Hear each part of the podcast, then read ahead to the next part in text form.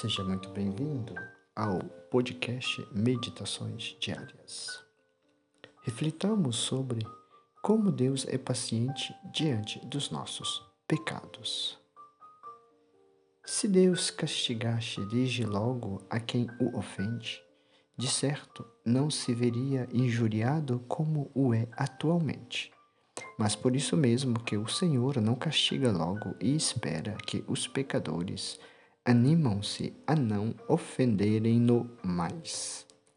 É porém preciso entender bem que, se Deus espera e suporta, todavia não espera e suporta sempre. É sentimento de muitos santos padres, São Basílio, São Jerônimo, Santo Ambrósio, São Cirilo de Alexandria, São João Crisóstomo, Santo Agostinho e outros, que Deus Assim como determinou o número dos dias de vida, o talento que quer dar a cada pessoa, assim também fixou para cada qual o número dos pecados que ele quer perdoar, cheio o qual não perdoa mais. Devemos ter por certo, diz Santo Agostinho, que Deus suporta o homem até certo ponto, depois do qual não há mais perdão para ele. Todavia, essa é a posição de alguns santos. Mas os santos não são oniscientes, eles não sabem tudo, apenas intuem sobre alguns assuntos e expressam os seus pensamentos. Esses pensamentos que os santos expressaram sobre o número do pecado dos homens, número que cada um comete de pecado, não é por acaso, pois estes santos é, assim falaram, baseando-se nas Sagradas Escrituras, que em vários lugares dizem claramente que, embora os pecadores não contem os pecados, Deus os enumera para castigá-los.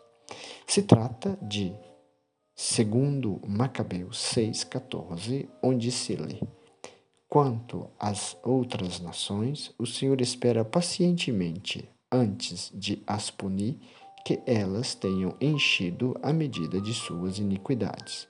A nós, porém, ele prefere não tratar assim, com receio de ter que nos punir mais tarde, quando tivermos pecado demasiadamente. Esse texto está em 2 Macabeus 6, 14. A Escritura oferece muitos exemplos de castigos semelhantes, principalmente o de Saul que, depois da última desobediência, foi abandonado por Deus. Encontra-se também um exemplo de Baltazar, que, estando à mesa, profanou os vasos do templo e viu então uma mão escrevendo na parede: Mane, Tessel, Fares. Veio então o profeta Daniel e, explicando essas palavras, disse-lhe, entre outras coisas, que o peso de seus pecados já tinham feito baixar a balança da divina justiça. E com efeito, nessa mesma noite, Baltazar foi morto. A quantos infelizes não sucede a mesma coisa? A quem procura indagar o número, das, o número das estrelas, dos anjos, dos anos que alguém terá, mas quem poderá jamais indagar o número de pecados que Deus quer perdoar a cada homem? E por isso devemos tremer. Meu irmão, minha irmã, quem sabe se depois da primeira satisfação indigna, depois do primeiro pensamento consentido, depois do primeiro pecado cometido, Deus ainda quer perdoar-nos? Convertamos. É urgente a nossa conversão.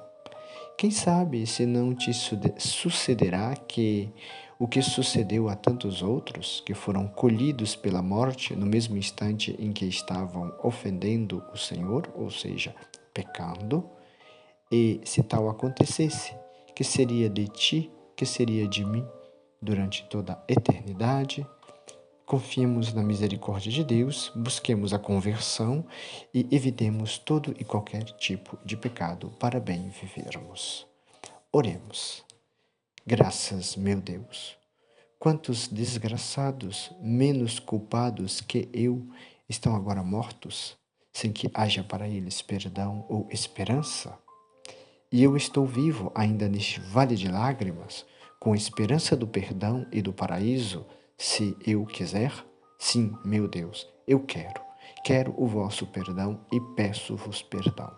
Arrependo-me de todo o coração de vos ter ofendido, a vós que sois a bondade infinita. Ajudai-me com a vossa graça. De vós espero luz e força para vos ser fiel. Se prevedes que hei de tornar a ofender-vos, fazei-me morrer neste instante, já que espero estar na vossa graça. Meu Deus, amo-vos sobre todas as coisas, e, mais que a morte, receio a desgraça de cair novamente na, in, na inimizade para convosco. Por piedade, não o permitais. Amém. Maria, minha mãe, tende compaixão de mim, ajudai-me, impetrai-me a santa perseverança. Ó doce coração de Maria, sede a minha salvação. O Senhor esteja convosco, Ele está no meio de nós. O Senhor te abençoe e te guarde, o Senhor te mostre a sua face e conceda-te sua graça. O Senhor volva o seu rosto para ti e te dê a paz. Se você gosta de receber as meditações diárias e quiser ajudar o Padre, o padre Arley a adquirir alguns livros, você pode ajudá-lo diretamente fazendo-lhe um Pix. O e-mail do Pix é padrearley.gmail.com Deus lhe abençoe desde já. Muito obrigado.